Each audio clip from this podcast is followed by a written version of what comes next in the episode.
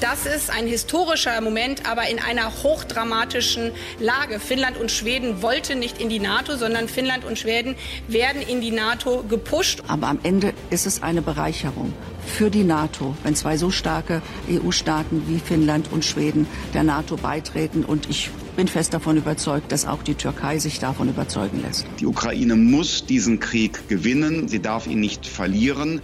Nun geht es darum, genau zu wissen, welche Summen sind in welchem Zeitraum erforderlich und welcher G7-Staat kann äh, welchen Beitrag leisten. Einen Diktatfrieden wird es nicht geben, weil die Ukrainerinnen und Ukrainer ihn nicht akzeptieren und wir auch nicht.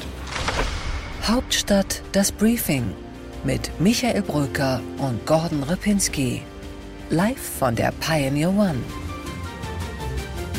Das waren die wichtigsten Zitate und Statements aus der Ukraine-Debatte diese Woche. Und selbstverständlich ist der Krieg mitten in Europa weiterhin auch bei uns hier das Thema. Und trotzdem haben wir uns dazu entschlossen, heute mal ein paar innenpolitische Themen zu analysieren, die eben auch wichtig sind.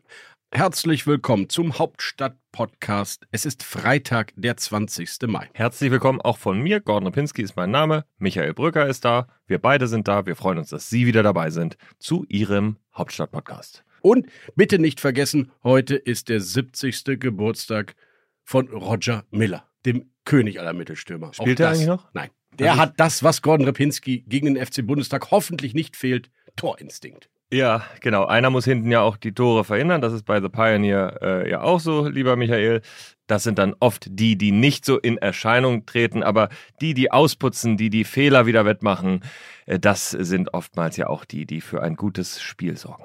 Abräumer Gordon Repinski, jetzt die perfekte Überleitung. Wir wollen und wir werden auch eine echte Reform des Wahlrechts vornehmen, meine Damen und Herren. Und darauf haben die Bürgerinnen und Bürger in Deutschland einen Anspruch, liebe Kolleginnen und Kollegen. Die Ampel will auch ein Thema endlich abräumen und wir beide halten es, glaube ich, für überfällig. Sie hat einen Vorschlag vorgelegt, um endlich diesen Bundestag zu verkleinern. Da fängt es schon an. Ich weiß gar nicht, ob es schon ein Vorschlag der Ampel ist. Bisher ist es eine Dreiergruppe gewesen. Drei Abgeordnete der Regierungsfraktionen, also der Innenpolitiker Sebastian Hartmann von der SPD, Konstantin Kuhle, Innenpolitiker von der FDP und Till Steffen von den Grünen. Die haben dieses Papier vorgelegt. Und mit einer Sache würde ich bevor wir anfangen, dieses Thema wieder zu diskutieren, echt mal aufräumen. Das ist kein Thema der Blase. Wenn ich mich mit den Bundestagsabgeordneten darüber unterhalte, die dann äh, ihre Schwierigkeiten mit den Wahlrechtsreformen erstmal darlegen, dann sagen die, ach, da draußen an den Ständen, das interessiert keinen, das interessiert nur euch in der Blase. Ich glaube, es ist das Thema, das darüber entscheidet, ob Politik sich selbst begrenzen kann oder nicht. Und damit, glaube ich, ist es ein zentrales Thema in dieser Koalition.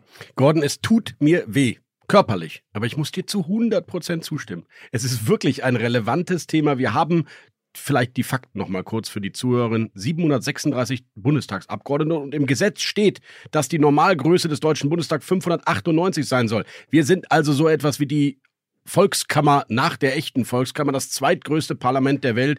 Und das liegt natürlich daran, dass es diese ganzen Überhänge und Ausgleichsmandate und so weiter gibt und keiner sich bisher wirklich an eine Reform herangetraut hat. Wolfgang Schäuble ist daran verzweifelt. Und das ist das Thema mit den Fröschen und dem Teich. Du hast recht, das wäre mehr als eine Wahlrechtsreform. Es wäre ein Symbol, dass die Politik auch sich selbst etwas zumuten kann. Deswegen werden wir hier bei The Pioneer die Speerspitze der Bewegung sein, die die Politik immer wieder darauf hinweist, dass diese Wahlrechtsreform passieren muss. Liebe Politikerinnen und Politiker, liebe BundestagsmitarbeiterInnen, die Sie uns jetzt zuhören, wir werden dieses Thema nicht loslassen. So, und deswegen schauen wir uns diesen Vorschlag auch an. Du hast das Beispiel von von den Fröschen und dem Sumpf jetzt ja gerade genannt. Und äh, man muss sagen, einige sind da ja raus aus diesem Morast, die dürfen nicht mehr mitentscheiden. Das ist nämlich die CSU. Da muss man nämlich wirklich auch sagen, das waren die, die am meisten blockiert haben, dass etwas passiert, weil die CSU durch die strukturelle Lage in Bayern, wo sie eben alle oder fast alle Wahlkreise gewinnen, am meisten Profiteure der bisherigen Regelungen waren vielleicht nochmal eine andere Zahl, die einfach auch nur wichtig ist. 410 Millionen Euro kostet nur der Zuwachs, also die zusätzlichen Abgeordneten, den deutschen Steuerzahler, also die über das gesetzliche Normalmaß hinausgehen.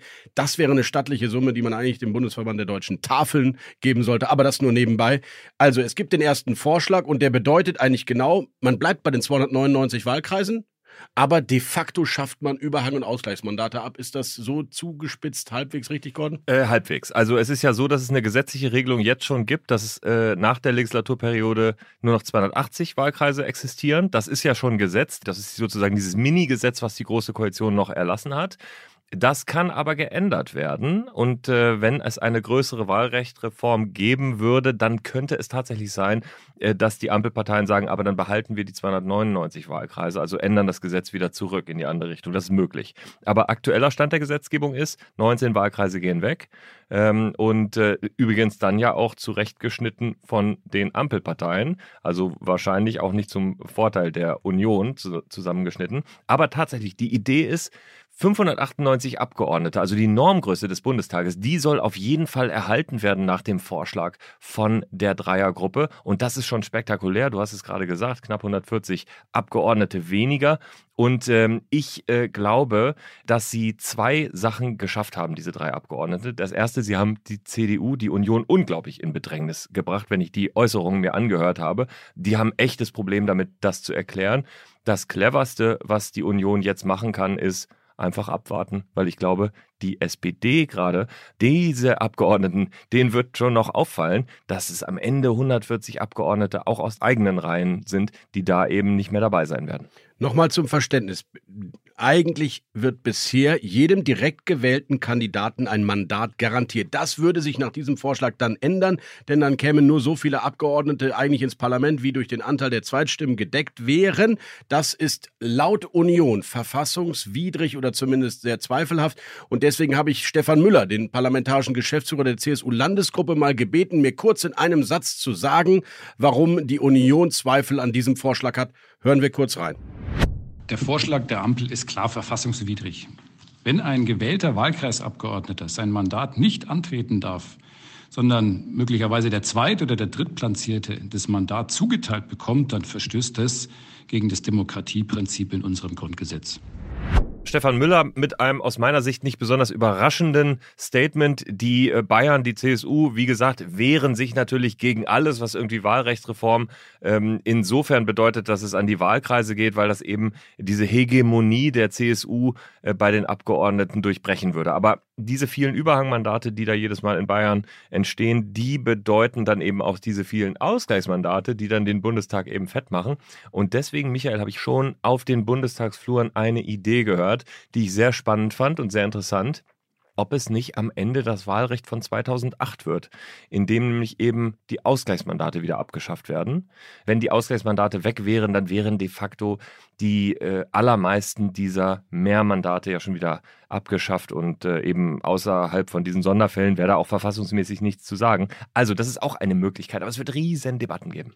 Nur einen Satz rückblickend auf 2.8. Auch diese Regelung damals wurde ja eingeführt, weil das Verfassungsgericht es gewollt hat und es eben äh, die aktuelle Rechtslage damals nicht für ausreichend erachtet hat. Also es ist eben schwierig, immer wieder auch eine Reform zu machen, die dann äh, auch die Vorgaben aus Karlsruhe beinhalten. Aber trotzdem ähm, gehen wir nicht auf die Details an, gehen wir auf die Politik nochmal ein. Dieser Vorstoß von den dreien kommt natürlich, obwohl es eine Wahlrechtskommission gibt, Gordon, in der die Union sitzt. Nina Wagen zum Beispiel, die CDU-Abgeordnete. Also es gibt einen Partei parteiübergreifenden Ansatz und jetzt preschen die drei vor. Jetzt hast du natürlich nicht nur die inhaltliche Diskussion darüber, sondern zugleich fühlt sich die Union düpiert, weil sie wieder mal nicht mitgenommen wurde und das zumindest aus meiner Sicht in dem Sinne gerechtfertigt, dass es die Chancen auf eine Einigung nicht gerade erhöht. Ja, also erstmal glaube ich, wenn ich jetzt äh, Ampel wäre, ich würde das ohne die Union machen, wenn ich das mal so sagen darf. Da gibt es eine einfache Mehrheit. Die Union hat sich da jetzt nicht super konstruktiv äh, erwiesen in der vergangenen Legislaturperiode und jetzt ist der große Moment der Ampel, diese vier Jahre,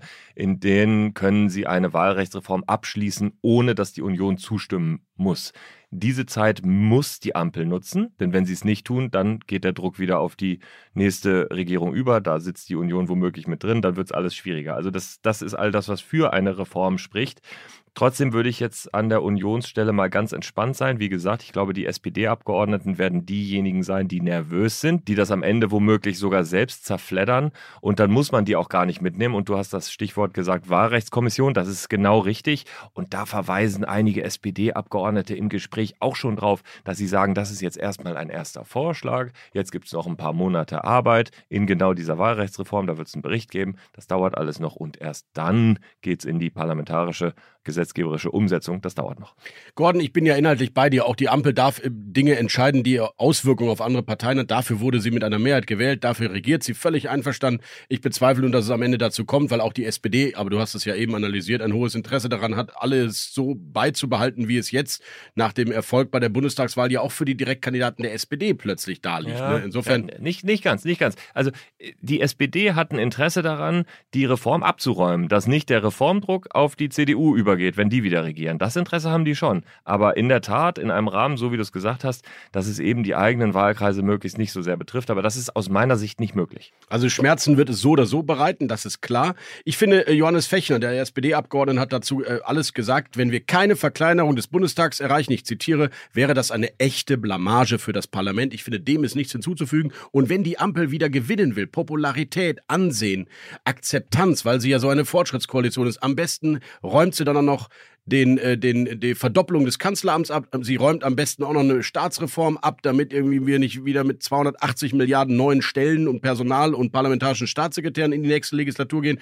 Und sie verkleinert tatsächlich mal das, was sie wirklich kann, nämlich den Moloch-Behördenapparat auf der Bundesebene.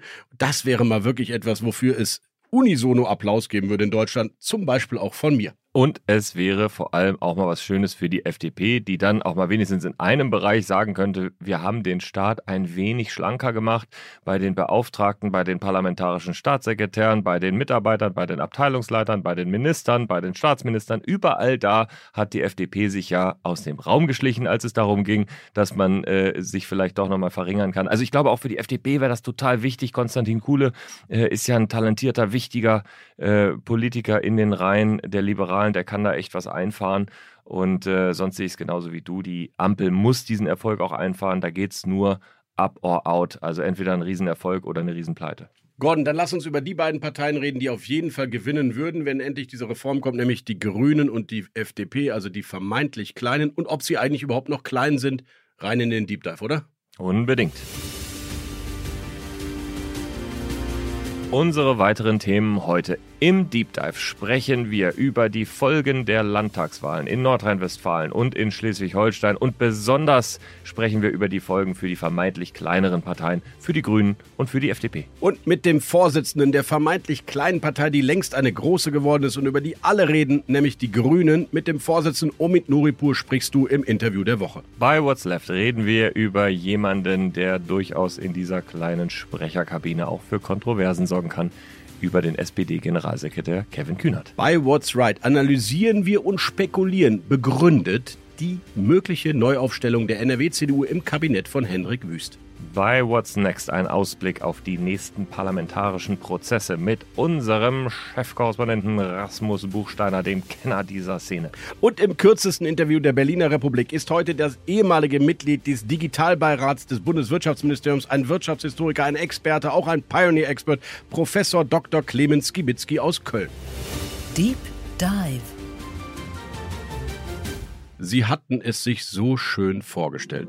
Es schreit nach einem neuen Denken. Dekarbonisierung unseres Lebens, Digitalisierung des Lebens, die Frage der Alterung der Gesellschaft. Eine Kindergrundsicherung. Es gibt in unserem Land so viel private Initiative, privates Know-how und privates Kapital das wir nun endlich entfesseln wollen. Klimaneutral im Herzen Europas, gemeinsam mit unseren europäischen Nachbarn und Freunden. Mehr Ökolandbau, Reduktion von Pestiziden. Wir haben gemeinsam einen Auftrag, dieses Land zu modernisieren. Und dann kam die Realität, die Ampelkoalition nichts mehr von Aufbruch, Zauber, Anfang und Fortschritt, sondern zwei geschwächte Partner, ein sehr gestärkter Partner. Wie kann das gut gehen? Lieber Gordon, ich frage das dich. Wenn das Zentrum fehlt, wachsen die Fliehkräfte. Gelb gegen Grün, ist das das neue Motto dieser Ampelkoalition? Äh, nein, glaube ich nicht. Ich glaube, äh, dass äh, wir auch unterschiedliche Fälle haben. Also wir haben die Grünen, die natürlich wahnsinnig profitieren, die aber ehrlicherweise auch erstmal nochmal nachweisen müssen, dass sie nicht immer nur die Midterms gewinnen, wenn wir das mal in amerikanischen äh, Verhältnissen beschreiben, also die wirklich dann mal zu den großen Wahlen bei der Bundestagswahl auch mal erstmal da sein müssen und müssten erstmal nachweisen, dass das nicht so ein Zwischenhoch ist. Das würde mich ein bisschen entspannen, wenn ich jetzt Olaf Scholz wäre, denn es könnte tatsächlich sein, dass diese Wählerinnen und Wähler von den Grünen irgendwann wieder zur SPD zurückgehen. Bisschen anderer Fall ist der der FDP.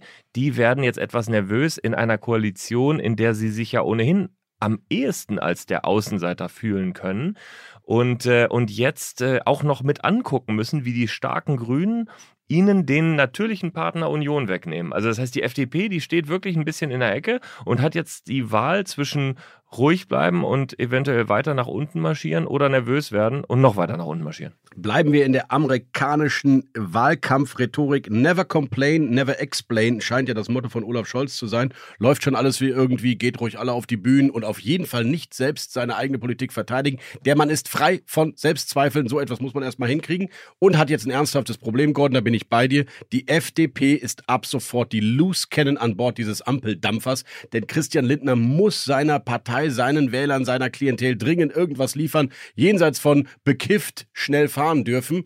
Er braucht finanzpolitische Akzente und die wird es demnächst geben, da bin ich mir sehr sicher. Und das wird dann wiederum zu Problemen bei Hubertus Heil, bei den Grünen führen, bei Robert Habeck. Also es wird nicht friedlicher auf dem Koalitionsdampfer. Genau, aber Christian Lindner muss zugleich eben aufpassen, dass es nicht zu unruhig wird. Ich bin davon überzeugt, dass die FDP ein Risiko eingeht, dass es so endet wie 2013. Ich glaube, dieses Risiko existiert, dass die am Ende aus einer Regierungszeit aus dem Parlament herausfliegen. Ich sage nicht, dass es passiert, aber wenn es jetzt in einer großen Unruhe aufgeht, dann wäre das so. Und bei Christian Lindner, glaube ich, der hat ein echtes Problem, denn der hat eigentlich zwei Ziele, die er seiner liberalen Klientel beweisen müsste und er kann nur eins erreichen. Denn ein Ziel wäre, dass er irgendwie diesen Haushalt äh, stabil hält und die Schuldenbremse einhält. Das hat er versprochen. Und das andere ist eigentlich Steuersenkung. Aber beides zusammen geht überhaupt nicht in der aktuellen Lage. Also muss er sich entscheiden, wo er den Akzent setzt. Liebe Liberale, keine Sorge, Gordon Repinski hat sich bei der FDP durchaus auch schon mal vertan. Trotzdem ist im Kern da ja ein Risiko drin. Nämlich gilt der Satz andersherum, den Christian Lindner mal gesagt hat, lieber schlecht regieren als gar nicht regieren. Ich glaube auch nicht. Insofern, Gordon, muss die FDP beweisen, dass sie auch aus der Regierung heraus für ihre Klientel gewinnen kann und sie wird das tun. Ich gebe dir drei Beispiele und nachzulesen wie immer bei thepioneer.de slash Hauptstadt. Sie wird die Aktienrente gegen alle Widerstände jetzt rein bringen in den nächsten Haushalt. Sie wird bei der kalten Progression mehr tun als je zuvor, um die Mittelstandsbauch abzuflachen, um die Mittelschicht irgendwie dann doch zu entlasten. Und sie muss, Christian Lindner muss die Schuldenbremse irgendwie nächstes Jahr einhalten. Auf Teufel komm raus.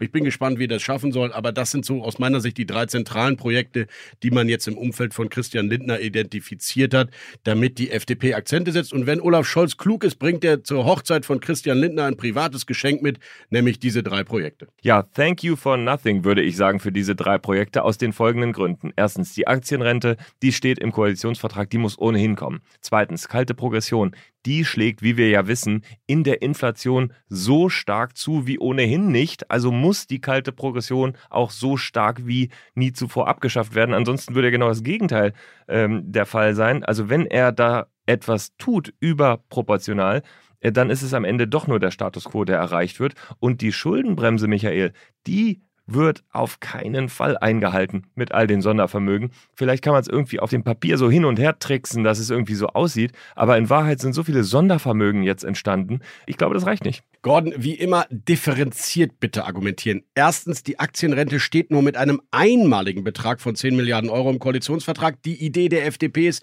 ab sofort dies pro Jahr reinzuschreiben in den Haushalt. Das wäre eine neue Qualität. Zweitens, kalte Progression. Alle zwei Jahre gibt es den Progressionsbericht, der erst im Herbst kommen soll und danach wird was angepasst.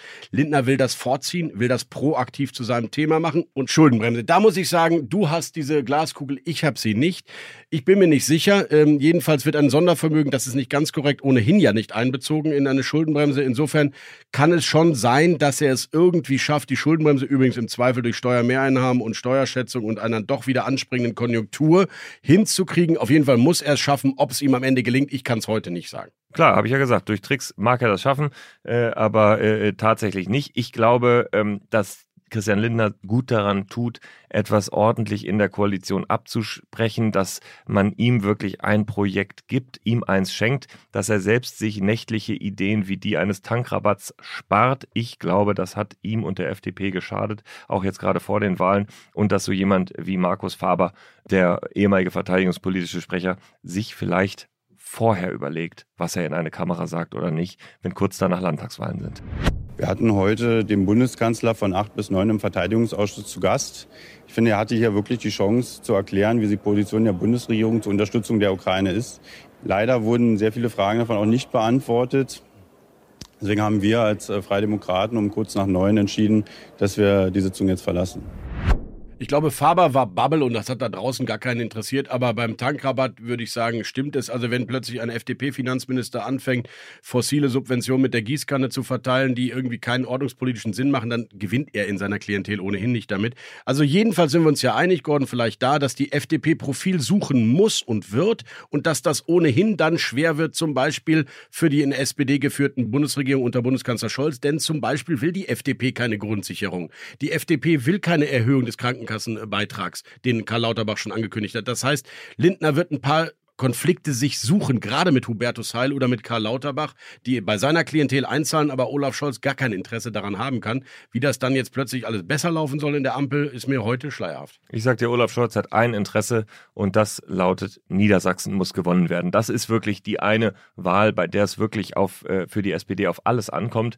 Das ist ja das neue starke Bundesland, ohnehin das starke Bundesland in Deutschland, auch hier bei The Pioneer eigentlich das starke Bundesland. Oh und äh, im äh, Herbst wird die SPD da gewinnen müssen. Dann kannst du liebe, über Nordrhein-Westfalen berichten. Liebe Zuhörerinnen und Zuhörer, bitte, bitte holen Sie sich die alten Zitate sowohl von Olaf Scholz als auch von Gordon Repinski raus, die genau dasselbe über Nordrhein-Westfalen vor wenigen Wochen gesagt haben. Die wichtigste Wahl des Jahres ist NRW. Jetzt ist plötzlich die wichtigste Wahl des Jahres, weil man die eine schon verloren hat. Niedersachsen, warten wir es mal ab. Da ist immerhin Bernd Althusmann starker, konturierter, profilierter Kandidat der CDU, die neue junge Mut naja, auf jeden Fall warten wir es mal ab. Ich bin mir nicht so ganz sicher, weil Stefan Weil jetzt auch nicht die Ausgeburt ich, des Sozialdemokratischen. Jetzt bin ich hier wieder so in der Rolle, äh, die CDU zu verteidigen. Ich finde in der Tat Bernd Altusmann äh, ein ausgezeichneter Wirtschaftsminister in Niedersachsen, ein in der Tat sympathischer Politiker. Er hat das Problem, dass er auch gegen einen sehr sympathischen äh, und im Volk gut ankommenden äh, Ministerpräsidenten antritt. Trotzdem glaube ich, im Moment ist nichts sicher. Das hat mir ein Sozialdemokrat gestern gesagt und ich glaube, das ist auch die Einstellung, mit der man da rangehen muss und deswegen wird das eine spannende Wahl. Eines ist sicher, weil wir reden ja über Niedersachsen sicherlich noch ein paar Mal in diesem Podcast. Die Grünen, die sind wirklich in dieser Ampel eigentlich beschädigt und gefleddert angetreten nach einem katastrophalen Wahlkampf und sind jetzt plötzlich die Rising Stars der deutschen Politik. So sehr, dass sich Robert Habeck erlaubt, mit einem T-Shirt auf der Regierungsbank zu sitzen. Jedenfalls lieben plötzlich alle die Grünen. Und du hast mit einem gesprochen, der eigentlich dafür zuständig ist, für diesen unglaublich grünen Hoffnungswert. Aber sag du selber. Ja, ich muss vielleicht einmal einleiten, äh, dass Omid Nuripur und ich uns verbindet eine äh, lange ähm, sozusagen Geschichte zwischen Reporter und äh, Politiker. Mit Omid Nuripur bin ich das erste Mal nach Afghanistan gereist, äh, vor mehr als einem Jahrzehnt mittlerweile. Ähm, damals noch, äh, als man das konnte, muss man sagen, als es äh, im Norden zumindest noch so war, dass man sich bewegen konnte. Ähm, dann habe ich ihn eine Weile verfolgt als Verteidigungspolitiker und er hat immer wieder Witze gemacht darüber, wenn Eintracht Frankfurt gegen Hannover 96 gewonnen hat. Mittlerweile spielen sie gar nicht mehr gegeneinander, weil sie in unterschiedlichen Ligen spielen. Und jetzt habe ich ihn erreicht nach dem größten historischen Erfolg von Eintracht Frankfurt. Ein schwerer Moment für mich, aber trotzdem habe ich mich für ihn gefreut. Interview der Woche. Herr Nuripur, ich grüße Sie nach Sevilla. Hi. Was hat Eintracht Frankfurt eigentlich, was Hannover 96 nicht hat? Ich weiß nicht, ob Hannover 96 irgendwas hat. Wir haben alles. Okay, das ist, muss ein niedersächsischer Fragensteller hinnehmen. Kommen wir zur Politik. Was hat die CDU derzeit, was die SPD nicht hat? Ähm, äh, wir haben jetzt äh, zwei Wahlen gewonnen. Äh, vor acht Wochen haben sie das Rös verloren. Äh, in Niedersachsen sieht äh, im Oktober die Welt schon wieder anders aus. Das sind alles Momentaufnahmen. Trotzdem sind es eben zwei Wahlen gewesen, die womöglich zu schwarz-grünen Zusammenarbeiten führen. Und da fragen wir uns in Berlin natürlich, ist das eine schwarz-grüne Zeitenwende, die wir gerade erleben? Nein, das sind Leute, auch bei den Grünen, die vor Ort jeweils entscheiden, was für sie, für ihr Land, für NRW in dem Fall und für Schleswig-Holstein gut und richtig ist. Und äh, so muss man Politik machen. Nicht nach Farbenlehren gucken, sondern für das, äh, was äh, für die Konstellation, die die besten Lösungen mitbringt. Und äh, dann werden wir sehen, was es ist. Trotzdem, gerade wenn man nach Nordrhein-Westfalen schaut, Mona Neubauer, die Spitzenkandidatin, die ja wirklich pointiert in die Mitte gezogen ist, Wirtschaftsministerin werden will, sind die Grünen eigentlich noch eine linke Partei, Herr Nuripur? Warum ist man keine linke Partei, wenn man nicht, wenn man, wenn man Wirtschaftsminister werden will? Oder Wirtschaftsministerin? Ja, die Frage ist ja, ist man noch eine linke Partei, wenn man der CDU genauso nahe steht wie der SPD? Das sehen wir nicht und das tun wir auch nicht. Aber es gibt äh, so eine mathematische Größe, nennt sich äh, Wahlergebnis. Und nach der muss man gucken. Es gibt keine Mehrheit mit der SPD in Nordrhein-Westfalen. Für den Bund bedeutet das natürlich auch, es gibt jetzt mit der FDP und mit der SPD zwei geschwächte Partner. Sie mit den Grünen sind gestärkt. Was heißt das für den Bund? Gibt es da jetzt Fliehkräfte, wo auch Sie drauf aufpassen müssen? Ich denke nicht. Nochmal, es äh, war vor ein paar Wochen im Saarland komplett anders. Da war die SPD strahlende Siegerin. Äh, und äh, da gab es viele Leute, die davon gesprochen haben, Friedrich Merz sei am Ende. Jetzt wird das Gegenteil jetzt irgendwie geschrieben es ändert sich alles und das ist äh, in einem Föderalstaat normal. Wir haben nächstes Jahr im Übrigen beispielsweise Wahlen in Bayern. Die CSU ist in Umfragen äh, Lichtjahre davon entfernt, absolute Mehrheiten wieder zurückzubekommen. Äh, Wollen wir dann darüber uns unterhalten und äh, wenn es soweit ist und davon sprechen, dass die CSU am Boden ist und dass Friedrich Merz zurücktreten muss? Äh, nein, das ist ein Marathon und wird auf langer Strecke entschieden. Und das äh, wissen auch alle in der Koalition, sind alles Profis. Auffällig war ja die rhetorische Zurückhaltung der Bundesgrünen nach dem Sieg in Nordrhein-Westfalen. Ist das eine Art Strategie, um in der Ampel auch zusammenzubleiben? Ich wüsste keine Zurückhaltung. Wir haben gefeiert ausgiebig, uns sehr gefreut. Mona Neubauer hat uns äh, in der Bundesgeschäftsstelle besucht. Äh, am Montag danach, da gab es äh, von der gesamten Belegschaft äh, Standing Ovations und, und, und feuchte Augen. Es ist Wahnsinn, was da erreicht worden ist. Dass wir jetzt nicht äh, rausgehen und andere Parteien verdreschen. Äh, warum sollten wir? Und Sie würden sich aber, davon gehe ich mal aus, auch jetzt nicht ärgern, wenn Sie in den Umfragen in der kommenden Woche wieder an der SPD vorbeiziehen, oder? Ähm, wir reden ja sehr viel in der, in der Koalition miteinander, mit der, mit der SPD auch. Und äh, da gibt es einen Common Sense, dass wir nicht Umfragen äh, getrieben sind, sondern dass wir selbstverständlich gucken, dass wir zusammen Erfolg haben. Wir werden zerstritten in der gesamten Regierung keinen Erfolg haben und davon wird niemand irgendwas haben. Nicht die SPD, nicht die FDP, nicht die Grünen und schon gar nicht das Land.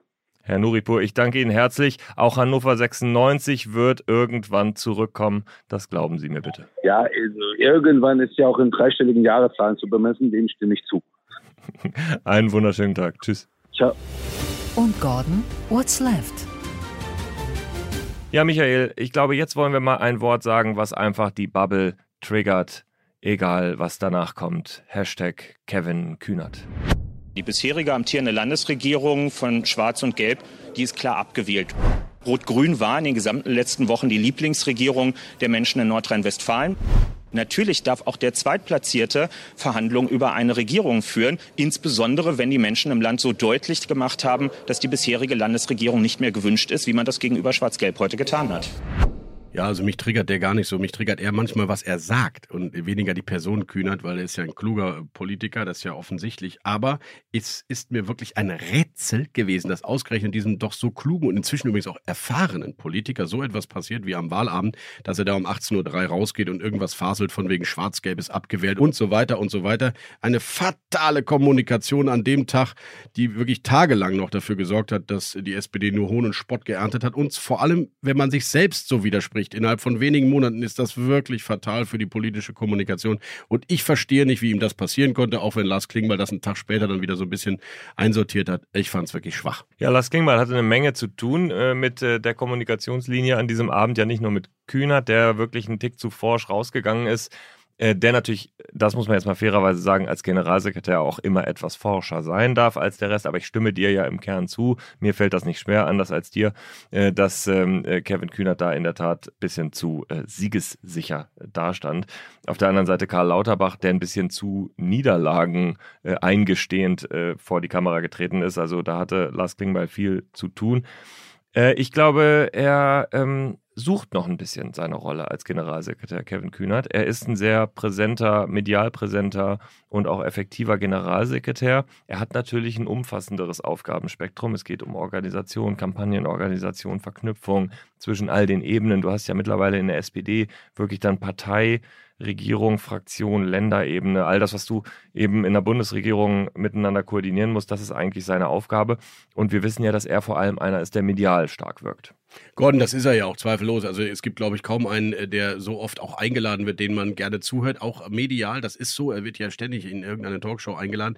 Ich finde nur, und das ist eigentlich immer, das hat mit Kevin Kühnert bei mir nichts zu tun. Es gibt für mich nur ein Kernthema bei, in der Politik, was mir gar nicht gefällt, sind die moralischen Ansprüche an etwas und wenn man sie dann selbst nicht einhält. Und ich hätte von Kevin Kühnert erwartet, dass er eben sein Versprechen, Politik anders zu kommunizieren, transparent, dass er auf diese Phrasen, die ich wirklich genauso von CDU-Generalsekretären gehasst habe, von Hermann Gröhe bis Ruprecht Polenz. Sie haben sie alle gebracht am Wahlamt und auch Armin Laschet am Wahlamt der Bundestagswahl. Also alles schlimm. Ich stell dir mal vor, er hätte gesagt, Glückwunsch, die haben wirklich gewonnen. Jetzt wollen wir mal schauen, wie wir mit dem Ergebnis umgehen. Heute ist mir das zu früh. Heute gehört der Abend den Grünen und den Schwarzen. Reden Sie morgen wieder mit mir. Der wäre gefeiert worden. Wir hätten gedacht, wow, das ist mal dieser neue Stil, den er versprochen hat. Und deswegen finde ich so schade, weil gerade Kühnert und Klingbeil eine neue Generation von Politikern darstellen. Und ich will diese blöden Floskeln und Phrasen einfach nicht mehr hören, Gordon.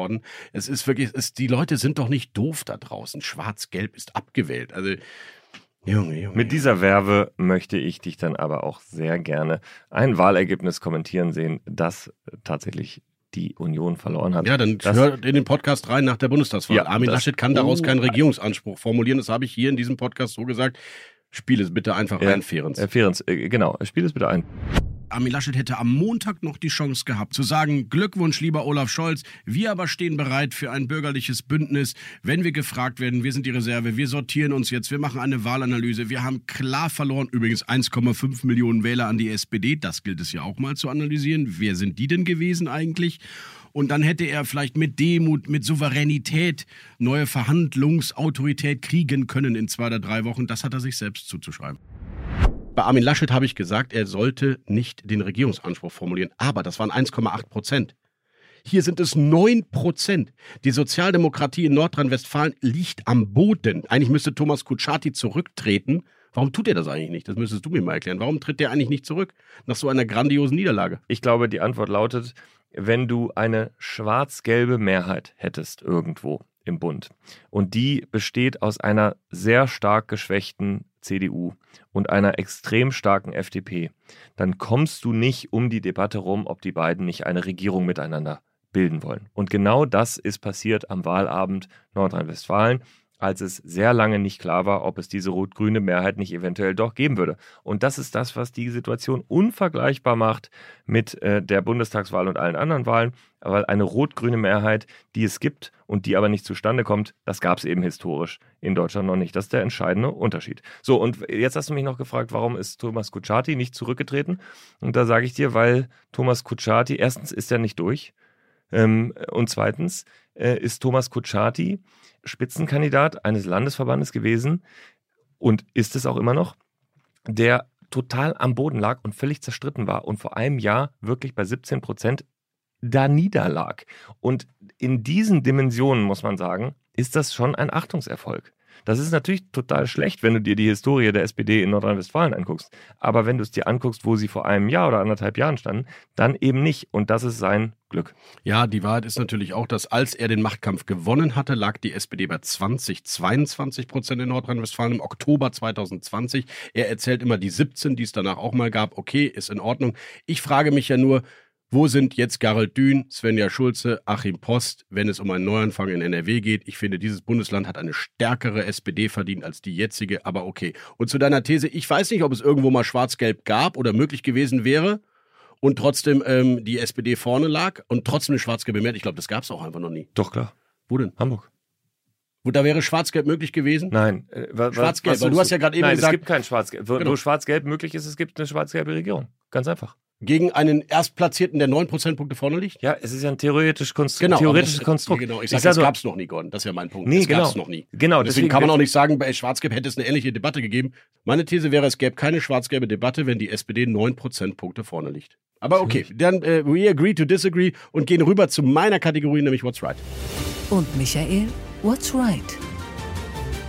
Es geht um deinen Ministerpräsidenten. Hendrik Wüst muss das Kabinett umbilden, denn da sind ein paar ja, Schwergewichte kann man sagen, oder alte Verfahrensmänner drin, die man irgendwie austauschen muss. Peter Biesenbach, 75 Jahre alt, Stefan Holter-Förter, 73 Jahre alt, hat schon angekündigt, dass er nicht mehr dabei sein will.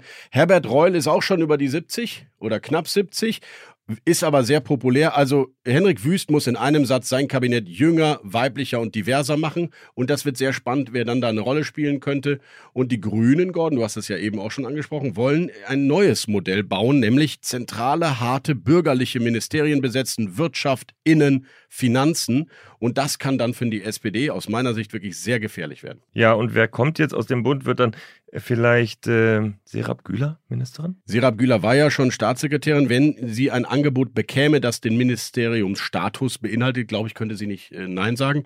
Nathanael Leminski ist auch im Gespräch, der junge Konservative, im Moment Chef der Staatskanzlei, dass er ins Ministeramt wechseln könnte. Und Henrik Wüst will mit externen Experten überraschen und er will die Schulpolitik wieder verantworten. Ich würde mal sagen, er muss, denn kein Mensch will mehr das Schulministerium in Nordrhein-Westfalen haben, weder die Grünen noch die FDP. Das heißt, er muss es als Ministerpräsident wieder in seinen Stall holen. Und eine Idee ist, Herbert Reul, den erfahrensten Mann seines Kabinetts, aufs Schulministerium zu setzen. Denn, lieber Gordon, der war mal Lehrer und äh, Gymnasialrat an einem Gymnasium übrigens, lieber Gordon, wo ein gewisser Christian Lindner und ein gewisser Frank Plasberg ähm, auch Abitur gemacht haben. Also Herbert Reul war mal ein Lehrer von Christian Lindner. Ja, das ist ja unfassbar. Und Herbert Reul ist vor allem ein Minister, den man im Zweifel dann auch mal opfern könnte, wenn es nicht läuft. Denn er ist ja nun wirklich, hat ja schon alles gesehen. Also wirklich, Selbst dich hat er schon mehr also gesehen. eine unglaubliche Spekulation. Ja. What's next?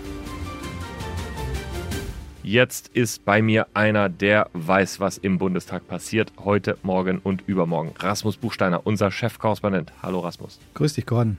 Rasmus, nächste Woche in Berlin, was ist da los? Nichts. Oh. Parlamentarische Stille, keine Sitzungswoche, ein Feiertag in der Mitte, der Herrentag, Männertag, wie man den immer auch nennt, Christi Himmelfahrt. Und danach, also am Montag in einer Woche, beginnt eine vollgepackte Sitzungswoche im Bundestag, die sogenannte Haushaltswoche. Der Bundestag ist gewissermaßen Nachzügler. Wegen der Bundestagswahl haben wir nämlich noch keinen gültigen Haushalt für das Jahr 22. Wenn dieser Podcast also am Freitag erscheint, dann ist zumindest äh, die Bereinigungssitzung zu Ende und die letzten Änderungen an dem Haushalt sind vorgenommen. Und der wird dann debattiert und verabschiedet in der übernächsten Woche. Ja, das ist ganz spannend, weil dann diese Woche tatsächlich auch ganz anders aussieht mit Fraktionssitzungen, nicht mehr am Dienstag, sondern schon am Montag. Alles ein bisschen vorgezogen, das Plenum beginnt früher. Ähm, und äh, über was wird dann entschieden? Nicht nur allein der Bundeshaushalt für das laufende Jahr, sondern es gibt auch noch zwei avisierte interessante Entscheidungen zu Sachthemen. Die erste Entscheidung ist das große Scholz-Thema, der Mindestlohn 12 Euro. Der soll in dieser Woche verabschiedet werden. Da ist eigentlich alles klar. Die letzten Änderungen sind vorgenommen worden bei dem, was den Mindestlohn begleitet, beim Kleingedruckten sozusagen. Und die andere Entscheidung, Gordon, die ansteht, ist das Sondervermögen. Da wird hinter den Kulissen sicherlich auch in der kommenden Woche darauf hingearbeitet, es unter Dach und Fach zu bringen. Das Bundeswehr-Sondervermögen aus der Zeitenwende-Rede von Olaf Scholz. Super, Rasmus. Dann danke ich dir herzlich. Dann hoffe ich, du hast auch ein, zwei Tage frei über den Herrentag, über Christi Himmelfahrt und äh, gehst dann gestärkt in die Haushaltswoche. Das werden wir sehen. Bis dann. Ciao. danke, ciao. Einsatz zu Das kürzeste Interview der Berliner Republik. Heute mit einem sehr klugen Mann, ein Wirtschaftshistoriker, ein Wirtschaftswissenschaftler, ehemaliges Mitglied des Beirats äh, digitalen Wirtschaft im Bundeswirtschaftsministerium, Professor Dr. Clemens Gibitzki. Hallo, Clemens, einen schönen guten Tag nach Köln. Hallo Mick, schieß los mit deinen Fragen. Los geht's mit dem ersten Begriff. Kevin Kühnert. Er ist recht erfolgreich am politischen Markt, muss aber noch sehr viel darüber lernen, wie Märkte grundsätzlich funktionieren, also auch bei Gütern, Dienstleistungen und Wohnungen. Digitalpolitik. Sollte sich weniger auf die Regulierung erfolgreicher US-Konzerne konzentrieren und eher von denen lernen und die Rahmenbedingungen so setzen, dass Digital Champions in großer Zahl auch hier entstehen. Fortschrittskoalition. Brauchen wir, muss aber noch mit konkreten Inhalten gefüllt werden. Käse, Kuchen und Kölsch. Wahnsinnig leckere Kombination, die bei mir Profski gedeckt heißt. Standort Deutschland muss sich unbedingt mehr die Frage stellen, wie man auch in 20 Jahren diesen wunderbaren Sozialstaat hier finanziert. Und Rezo. Hat wahrscheinlich mehr Einfluss auf Wahlen gehabt als viele Politiker und Medien zusammen. Vielen Dank, lieber Clemens, für diesen Input und ein schönes Wochenende. Auf Wiederhören. Gerne. Immer wieder. Lieben Gruß aus dem Zug. Gordon, heute endlich mal, muss man sagen, ein Podcast ohne die Ukraine. Ich glaube, nächste Woche kommen wir nicht mehr drum rum. Aber es war wichtig auch mal zu hören, wie du die Grünen und die FDP siehst, Gordon. Danke für deine Insights. Ja, danke auch für äh, deine Zuneigung, die ich, die ich ja hier immer sehr gerne äh, wahrnehme. Und wenn, du mir mal nicht zugeneigt ähm, hier in diesem Podcast erscheinst, dann schalte ich auch einfach auf Durchzug. Siehst du mal, und das, da lobe ich dich konstruktiv, freundlich zum Abschluss und du kommst wieder mit irgendeiner Keule. Aber ja. ich bleibe bei meiner empathischen Art und Weise und, und lobe dich einfach. Selbstkritisch. Nur. Selbstkritisch, empathisch. Lieber Michael, wir machen nächste Woche etwas ganz Besonderes. Es wird diesen, Ihren Hauptstadt-Podcast, den Hauptstadt-Podcast Ihres Vertrauens zweimal geben in der kommenden Woche. Und das hat besondere Gründe, auf die wir jetzt nicht eingehen dürfen. Ein bisschen Geheimnis sollte schon noch bleiben. Weil ein Mann von uns beiden, einer reist ganz weit weg. Und das ist immer einen zweiten Podcast wert, weil wir mit besonderen Insights dann Sie versorgen werden. Seien Sie einfach gespannt. Ich finde, mehr sollten wir da jetzt nicht zu sagen, Gordon. Nur das ganz kleine Mini-Bisschen am Dienstag dürfte dieser Podcast erscheinen.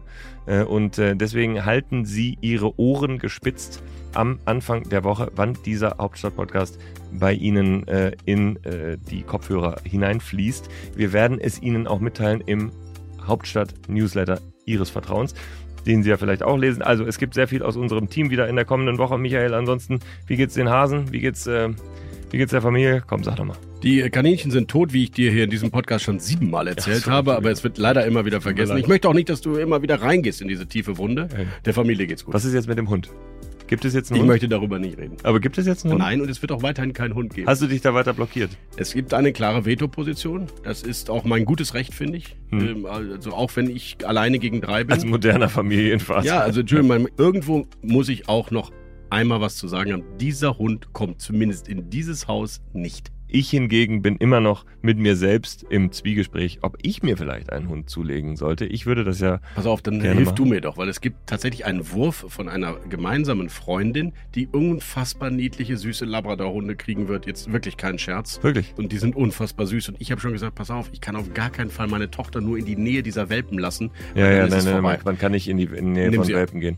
Aber ähm, ist, das, sind das äh, reinrassige Labradore? Ja, ganz. Oder Mischlinge? Ganz niedliche, reinrassige Labrador, glaube ich. Gut, also liebe äh, Zuhörerinnen und Zuhörer, wir haben folgenden Aufruf hier zu tun. Äh, schreiben Sie mir bitte g.repinski.mediapioneer.com, ob ich mir einen dieser süßen Labrador-Welpen zulegen soll. Ähm, ich wohne direkt in der Nähe eines äh, innerstädtischen Parks. Das würde also ganz gut funktionieren. Ihre Meinung bitte dazu und ähm, wir halten Sie weiter auf dem Laufenden. Und wir müssen jetzt Tschüss sagen, weil ich muss jetzt dringend ins Bundesfinanzministerium. Gordon, es war mir ein Fest mit dir. Ich wünsche Ihnen allen da draußen ein schönes Wochenende. Bleiben Sie uns gewogen. Auf Wiederhören. Auf Wiederhören und Salü auch von mir. Hauptstadt das Briefing mit Michael Bröker und Gordon Ripinski. Live von der Pioneer One.